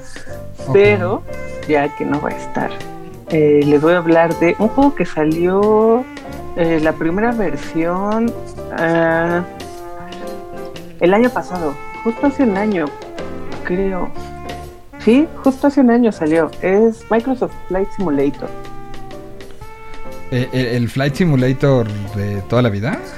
el Flight Simulator de toda la vida. El Flight Simulator que tuvo su primera versión en 1982, Ajá. que se llamaba Flight Simulator 1.0 y regresaron el año pasado. Eh, El año pasado sacaron este juego para PC. Pero el motivo por el que estoy hablando hoy de él es porque ya lo pude jugar yo. Eh, por primera vez me parece, no, no estoy seguro si es la primera vez, pero el juego salió de computadora. A partir de este año ya se puede jugar en consolas. Está disponible para nuevas, eh, para consolas de nueva generación de Microsoft, que es el Series X y el Series S. Y se estrenó hace unos días. Eh, a partir de hace unos días ya se puede jugar este juego en la consola. Eh, está entretenido, pero como bien sabemos es un simulador y eso automáticamente lo hace algo de nicho. No es un juego donde tienes litros y litros de sangre, no es un juego donde hay armas y disparas por todos lados, no es un juego de acción. es un juego en el que tal cual simula ser un piloto de avión. Tal cual. Con, con- con lo que esto implica, no es nada más quiero acción, quiero acción, quiero acción, sino, sino Sí, todas no. las, las situaciones Eh, que, que debe de tener, ¿no? La idea detrás del juego es que, bueno, te plantean el, el planeta Tierra eh, Ujú. con algunos aeropuertos. El juego tiene, me parece que 30 aeropuertos. Que te- para nuestra mala suerte no está el de México, pero hay muchos de Estados Unidos, hay muchos en Europa, en Canadá, en África, en distintos, en distintos países. Y tal cual la idea es, eh, está el planeta Tierra, tú escoges de dónde quieres salir, con qué avión quieres salir, cuál quieres que sea tu ruta. Y lo que está interesante de este juego y lo que a mí me llamó mucho la atención es que puede ser tan clavado o tan arcade como tú quieras. A ver, a ver, Literal. ¿cómo? Literal, eh, yéndonos a lo más clavado, literal puedes mover cada uno de los botones del avión y puedes prender el avión con cada una de las secuencias que tú necesitas para hacerlo. Ok, o sea, Puedes- para un piloto real puede significar como eh, juego juego en la, ofi- en la oficina lo que juego en la casa, ¿no? Exactamente, así tal cual. Puedes hacer cada una de esas cosas. Puede ser tan real que puedes tomar eh, una ruta, por ejemplo, México-España, y que dure el mismo tiempo que dura la ruta real, Neta. A ese nivel. O sea, te puedes aventar el San Francisco-Tokio, San Francisco-Narita, que- que dura creo que 14 horas, en 14 horas jugándolo. Puedes hacerlo. Entonces, creo que esa parte es como lo entretenido, que, que, puede, que puedes escalar el nivel de dificultad, entre comillas, tanto como tú quieras, Ajá. y así de esa forma puedes bajarlo tanto como tú quieras. Puede ser tan arcade como, por ejemplo, salir desde aquí, llegar en cinco minutos a París, pasar por debajo de la Torre Eiffel, hacer un par de, de piruetas, irte a San Francisco, cruzar el Golden Gate y regresar a México sin que te falte gasolina en 15 minutos. Así de básico puede ser también. Y, y, y pero no pierde la magia del, del juego. O sea, si lo juegas así tan fantasioso. No, o sea, sigue siendo igual de entretenido, sí no va a tener la parte tan técnica como, como cuando ya es un simulador 100% eh, enfocado en eso, pero sigue siendo muy entretenido. De hecho, creo que eh, aquí creo que quienes buscan el lado como más eh, técnico de todo esto, se van a enfocar un poco más en la versión de PC, porque además tiene todos estos aditamentos que tú puedes conectar una palanca, puedes conectar el, pues, el, el manubrio, por así decirlo, puedes conectar muchos accesorios para que sea una versión muchísimo más apegada a la realidad. En consola creo que, aunque tiene todas estas opciones técnicas, creo que muchos de los que lo jugamos ahí nos vamos a ir un poco más por el arcade. Porque Ujú. al final el control tiene limitaciones en cuántos sticks tiene, cuántos botones tiene, y, pero aún así se puede, se puede practicar toda esta parte técnica. Entonces, es, es muy entretenido. Yo la verdad lo jugué ya varias horas. Eh, es, puedo decir que es un poco relajante, porque además algo que tiene este juego es que al ser de Microsoft, pues aprovecha todas las plataformas que tiene dentro de todo su ecosistema. Entonces está padre que tiene eh, clima en tiempo real. Entonces, si empieza a llover aquí, por ejemplo, y tú en este momento prendes tu consola y te vas a México, vas a estar en la lluvia. Si en algún lugar hay un huracán, puedes volar con tu avión y ver el huracán en tiempo real. Eh, también ocuparon su- Wow. todo su ecosistema de mapas para traquear las ciudades, traquear todo lo que hay en el mundo. Y hay y puedes ver eh, en esta onda El clásico. fotorrealista. ¿Puedo ver mi casa? Sí, de hecho esta es una de las primeras cosas que intenté y sí se puede. Ahora, lo, lo- lo malo es que eh, México es uno de esos países que sí está traqueado y sí está mapeado, Ujú. pero no con tanto detalle como otros. Sí, o sea, claro. puedes ir a Chichen Itza y vas a ver las pirámides y bien, todo cool. Pero por ejemplo, si te vas a Nueva York o si te vas a París. O- ah, exacto. Londres. El nivel de detalle en los edificios y en la ciudad es muchísimo mayor. Sí, claro. Sí se nota que hay ciudades donde le metieron obviamente pues, más, más trabajo. Pues, pues es que, La que- que ese trabajo depende mucho de la data que existe, ¿no? O sea, y, Sí, y lo vemos con. Google o con Waze o con la que ustedes me digan, eh, que, que- que al final es casi casi la data compartida, ¿no? Por lo que tengo entendido, es un- como un proyecto a, Sí, a- a es nivel... como una onda en la nube donde todos tienen acceso como a, como a estos mapas. Exacto. La idea se supone que es que con el tiempo van a ir actualizando para que más ciudades y países se vean mejor. La última actualización tuvo a Japón y hay muchas ciudades que ya se ven muchísimo mejor y se ve todo bonito. Ahora, que, que Entonces- leí por ahí un artículo de, de los peligros de esta realidad eh, tan, tan, este, tan marcada, eh, sobre todo pensando en, eh, eh, ahora sí que pongámoslo, en gente que no tiene las mejores intenciones, ¿no? Sí. Este, Entonces este, este hiperrealismo en algunos lugares hasta es evitado por situaciones de seguridad, tengo De, entendido. de hecho, de hecho, justamente, eh, pues este no es el primer juego, pasa muchísimo en muchos juegos, películas, en cualquier cosa de entretenimiento. En China no se puede jugar. Y de hecho, China es uno de, la- de los países, de las ciudades donde prácticamente no puedes ver nada por cuestiones de seguridad. ok. Entonces, China en el juego, digamos que sí, sí existe, pero tampoco tiene muchísimo detalle de que hay. No puedes ver la muralla china, por ejemplo. ¿En serio? No, no está. Wow. Estoy viendo un comparativo entre el Xbox Series S y el Series X con el juego. Y. O sea, y, y evidentemente ya es muy quisquilloso el, el- el análisis y la comparativa, pero sí hay un brinquito, ¿eh? Sí, sí, sí, sí. De hecho, eh, el Series es corre creo que máximo, no sé si en este juego, pero creo que el máximo que puedes correr es 2K Ujú. y en el Series X pues sí escala hasta 4K. Ok. Entonces sí, sí hay ahí una variación. También depende mucho de, de en qué pantalla lo juegues y todas esas cosas. Eh, mi recomendación sería que lo jueguen en Series X, si tienen la consola. Y está muy entretenido, en serio, es una cosa de esas que usas luego para relajarte, más que para estar como activo y buscando qué hacer. Está muy padre si, si se van por ese camino. Y pueden visitar su casa. Sí, y, y- y como dices, o sea, te da como, como tan especializado como lo quieras y tan estresante como lo quieras. Porque, a, a ver, ¿cómo está el tema? Perdón que sea morboso, pero ¿cómo es el tema de el realismo de una posible falla en el... eh, porque al final eso también le puede generar mucha mucha este, tensión a alguien, ¿no? O sea, alguien que lo está jugando y, sepa cómo, cómo realmente falla un avión, te puede generar mucha... Cuando te subas a un avión te puede generar mucho estrés, ¿no? O mucha tranquilidad también. Pero cómo está esa parte del realismo de... eh, me acerco a un edificio y, sobre todo me acerco a un edificio por, por lo que históricamente sabemos que es un tema muy sensible. eh, que, o, o no te permite ya hacer como esas cosas. O sea, la, la- la hiperrealidad se para en, en algún punto así, en, en sentidos sensibles. Tengo entendido que Ajá. sin, o sea, O sea, que no te No puedes- estrellarte con no, todo. no puedes estrellar un avión. Ok. Eso sí, lo tengo clarísimo.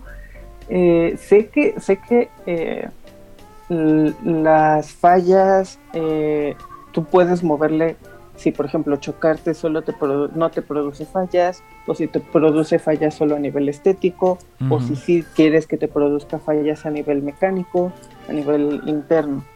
Entonces, el realismo sí está ahí en cuanto a qué tanto te pueden costar caro tus propios errores qué tanto acercarte mucho a un edificio puede hacer que, que tu avión empiece a fallar o tanto no se puede. Pero vaya, no vas, no vamos a ver una explosión. Ok. Sí, y, hay que entender los porqués, ¿no? Sí, tema sensible. Entonces creo que muy fue como irse un poco a la segura. No, porque si pasara eso ya estaríamos repleto de videos en YouTube de cómo me estrellé contra Ajá, X, lo que se te ¿no? ocurra. Sí. A- a- ahora, este, hay bundles que se van a estar agregando a esto, ¿no? Uno de los que habíamos hablado es el de Top Gun, por ejemplo.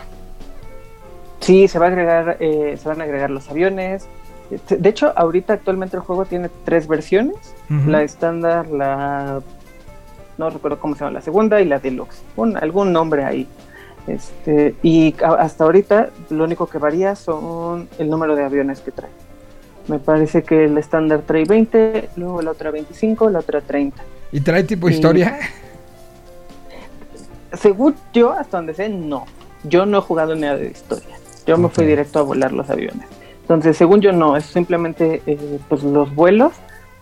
Lo que sí tiene, y eso lo hace muy entretenido y eso le da variedad para que no solo sea ir de un lugar a otro y ya, es trae muchos retos. Ok. Trae retos de, at- de aterrizajes perfectos, trae retos de hacer tanto puntaje eh, en un, de un vuelo de un lugar a otro, porque además Retos de eh, despega de un campo de fútbol en Colombia y aterriza en Miami. Ajá, casi, casi, sí. Entonces, trae como, y, y los retos se dividen en el mismo camino, retos muy técnicos, como de, haz un aterrizaje perfecto en un, se me fue el nombre, eh, pero son estos barcos grandotes donde los aviones pueden aterrizar, eh, portaaviones.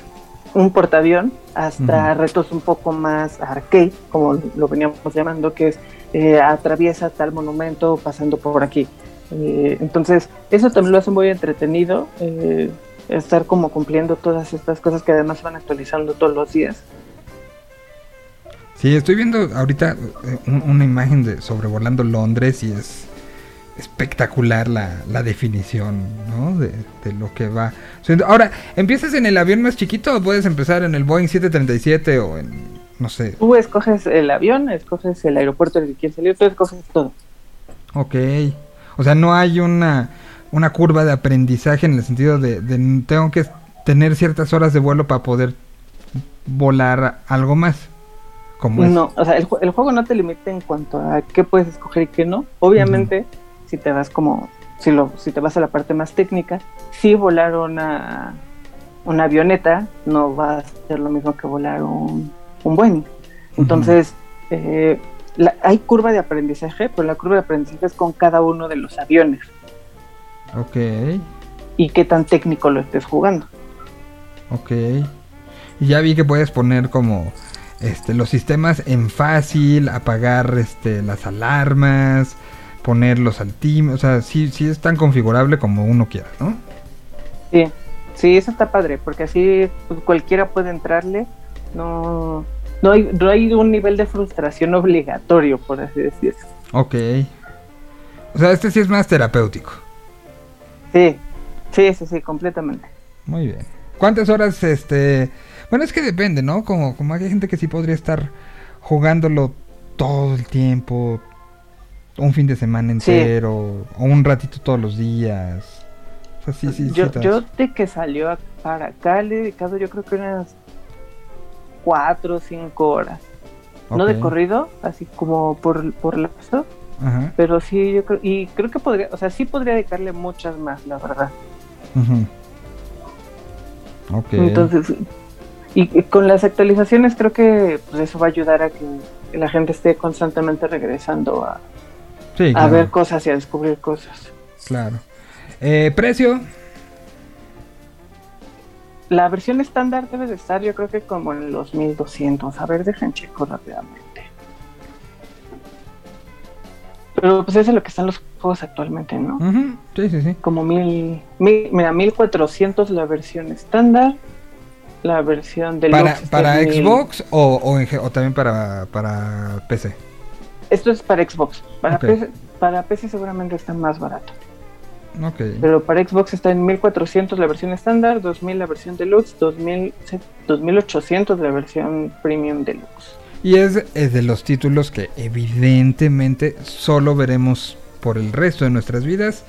En, eh, ha- habrá otros simuladores de vuelo, pero el Flight Simulator de Microsoft solamente lo veremos en Xbox. En Xbox y en PC, sí. Sí, no, no, nunca lo veremos en Play. Bueno, quién sabe, ¿no? Sí, no. Sí, uno ya no sabe actualmente. Yo Sí. creo que en unos años eso, esas cosas van a empezar a ser más. Pues Halo. ¿no? O sea, hay como muchos rumores y muchas cosas, ¿no? O, o el propio Sonic, ¿no? Que salió de, de una y hoy ya lo encuentras en todas. En todos lados, sí. Sí, creo que no, no sé, o sea, PlayStation también actualmente ya tiene muchos títulos que eran eh, exclusivos, ya los pasaron a PC. Todo, Pero, pero Flight PC. Simulator sí es el Mario Bros. de Microsoft, ¿no? O sea, sí es el juego histórico. Este. Pues creo que eh, histori- por, por historia, o más bien por años de, de publicación, creo que sí. Pero pues Halo creo que es más el Mario por lo que representa históricamente. Sí, puede ser. Sí, pero este sí me acuerdo de, de, de- de muchos años y mucha gente que tenía su Flight Simulator desde los 90, te estoy hablando, ¿no? Y era, Sí, era como, sí, sí. como esta, esta parte de, mira, lo que logro es, es volar un avión desde mi casa. Exactamente. Pues ahí está, ya está disponible, ya lo jugó y aquí está la, la recomendación. Eh, eh, ¿Te quedas tantito y platicamos un par de cosas más? Dale, sí. Va, entonces voy con música. A continuación aquí están los eh, los eh, poblanos de DJ Perro que iban a tener un show en el Alicia y bueno ahora con la tercera ola se ha suspendido y se ha pasado hasta octubre. Ya les surgía tocar y presentar estas canciones. Pero bueno, habrá que esperar un poco.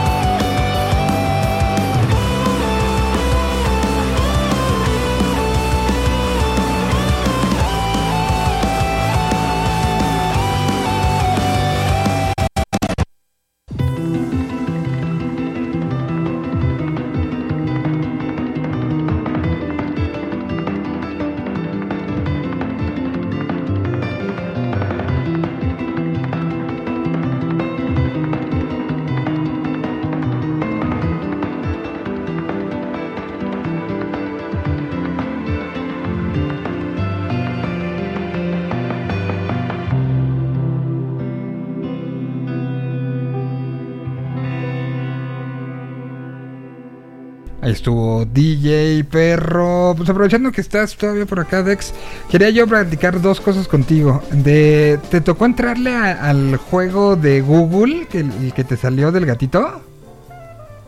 No, ¿cuál juego de Google? Había En el- eh, en el, en el ah, tal cual en la, en la pantalla de, de Google, no sé si, si hoy sigue saliendo, deja veo.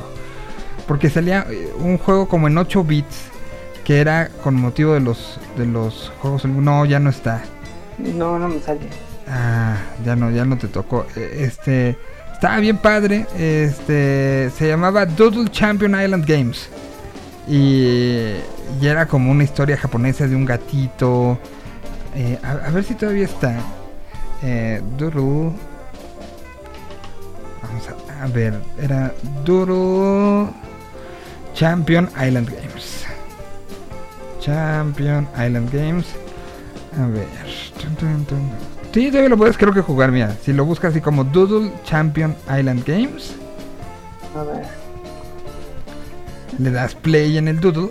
O sea, hay un archivo, hasta ahorita estoy entendiendo que hay un archivo de Doodles. Doodles son estos, este, estos elementos que, que aparecen en Google. Y hay un archivo de Doodles. Y puedes jugar los jueguitos que estaban o esto. Y esto que escuchamos, déjenme quito el fondo. Que se oye.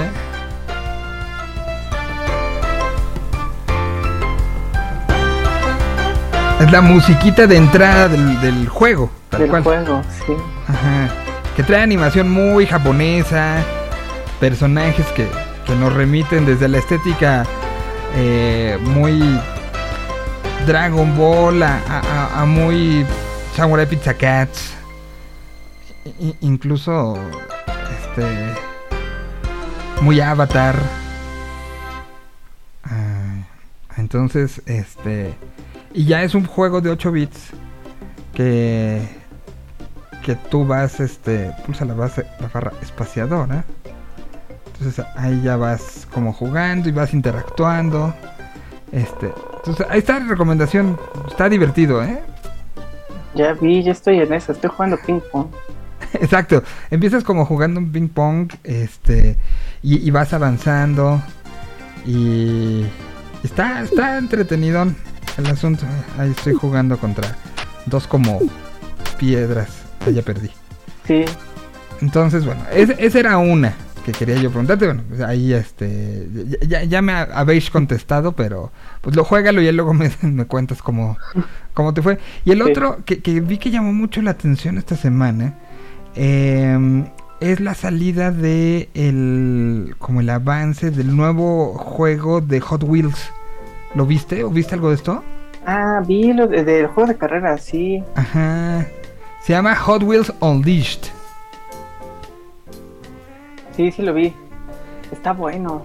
Es, es creo que una, una, este, una plataforma que, que nos ha tocado a muchas generaciones y que le falta, o sea, que ha tenido sus videojuegos, pero le faltaba uno como de esta generación, ¿no? Sí, de hecho, según yo, y si mi memoria no me falla, tal vez el último de Hot Wheels que vimos fue como en el PlayStation 2, ¿no? Algo así, sí, sí, sí. Y este Sí. lo, lo vi y sí fue, de- de- de- me, me voló la cabeza porque, pues son esos, o sea, apar- aparte de que salen, por ejemplo, el de Lorian, el de Snoopy, eh, pues muchos de los de los carritos que, eh, este, que fueron como, que son como muy clásicos que sigues encontrando ahí cuando compras una pista o, o- o que paseas por el área de, de- de juguetería de algún centro comercial. Hay, hay algunos que son como muy clásicos, unos diseños como muy clásicos, ¿no? y que, y que aparezcan en este mundo de carreras en pistas y con la, la realidad que, que esto significa, creo que a mí me emocionó mucho. Sí, está bueno. O sea, yo vi el... Creo que la parte que más me emociona, la verdad, es la parte de poder construir tu propia pista. Sí, sí, sí, sí, sí, sí. Esto es... Va- a traer ahí esa opción. Y creo Ajá. que si, si meten, o sea, si, si la hacen así de robusta, padre, eso va a estar bueno, ¿eh? Ah, ¿tú ¿Cuántas pistas tuviste tu Hot Wheels? Como tres nada más. ¿Y, y cuánto tiempo le dedicabas a, eh, al, a, al proceso de, de la... Sobre todo, eh, más allá de cómo funcionaba, creo que lo que era más divertido era el, el jugar así de... "Ah, aquí voy a poner este loop y se cae, y entonces mientras lo, mientras lo ibas ajustando para que quedara, esa era la parte más divertida, ¿no? Sí, el, el armado. Creo, que, creo que este tipo de juguetes es muy parecido a lo que es Lego. Realmente Exacto. lo entretenido está en armarlo, ya que está hecho, te quedas con cara de ¿y ahora qué hago con eso? Pues hubo un, este, un- una especie de avance digital que enseñaron el juego a través de, de la, la propia gente de, de la, la compañía que lo produjo y, y la gente de Hot Wheels. Y sí, eh, enseñaron un par de carreras, empezaron un par de, de las situaciones de esta, esta famosísima pista naranja que creo que todos tuvimos. Eh, pero convertida y llevada ya a, escenarios donde tú estás compitiendo como eh, se ve el cuarto alrededor, ¿no? O sea, sí se ve que es como el ático, pasas junto al aire acondicionado, este, bajas y estás en, en el garage, o sea, sí es como en el entorno en el que nos, como si nos imaginamos las pistas que diseñábamos de niños, cómo, cómo las hubieran, cómo las hubiera visto el, el corredor, así está, y se me hace que está increíble. Sí, justo. Es, o sea, sí estás dentro del cochecito de juguete. Ajá, exacto. Entonces, bueno, pues es uno que aparece eh, para cierre de este año, ¿ah? Sale en octubre, no, en septiembre. Ah, en Me septiembre. parece que es en septiembre. Sí, eh, justo estaba viendo la página marca como fecha de salida el 30 del 9. Que Ah, el 9 pues. debe de ser el, año- el mes que entra en septiembre. El 30 de septiembre ya se va a poder, se va a poder jugar. Va a pues, estar disponible para Play 5, Play 4, Xbox One, Series X, Series S, PC y Switch. Para todas las consolas. para todas las consolas. Pues ahí está uno que recomendaremos en su momento. Y bueno, pues algo más que tengas tú por ahí, que tengas que estar, este, que, eh, que, que recordarnos. Algo que, que ya tenemos que, o sea, cuando nos quitemos los Juegos Olímpicos encima necesitamos hacer cosas. Entonces, este, algo, algo que recomiendes. Pues ahorita creo que no, ahorita todo está muy tranquilo. Eh, ha habido mucho movimiento con Halo últimamente. El fin de semana hubo como una beta para algunas personas. Pa- O sea, ya como que ahorita se va a volver los meses de Halo al parecer con, con Microsoft. Pero pues no, fuera de eso como que está tranquila la cosa. Muy bien, pues entonces estaremos al pendiente. Yo te agradezco muchísimo como todos los martes y dónde te pueden encontrar, seguir, este, preguntar, eh, abrazar, lo que sea necesario. En mi Twitter, arroba Dexter, D-E-X-T-R. ¿Dormiste, te despertaste temprano o no? Temprano para ver el partido. O Ajá. temprano no, No. no. la verdad no. No. Yo No, sí y ya me está pesando. A estas horas ya me está pesando, por eso ya mejor vámonos. Muchas gracias, Dex. Gracias a ti, Sati. Te mando un abrazo. Nos vamos y nos despedimos con el señor Kino. Nos escuchamos el día de mañana en punto del mediodía. Cuídense mucho. Y recuerden que esto se convierte en podcast en unas horitas más. Así que nos escuchamos en otra transmisión de la Tierra 226. A nombre de todos los que hacemos este programa, que somos muchos y siempre muy contentos, les decimos cuídense mucho. Adiós. Aquí está el señor Kino. Música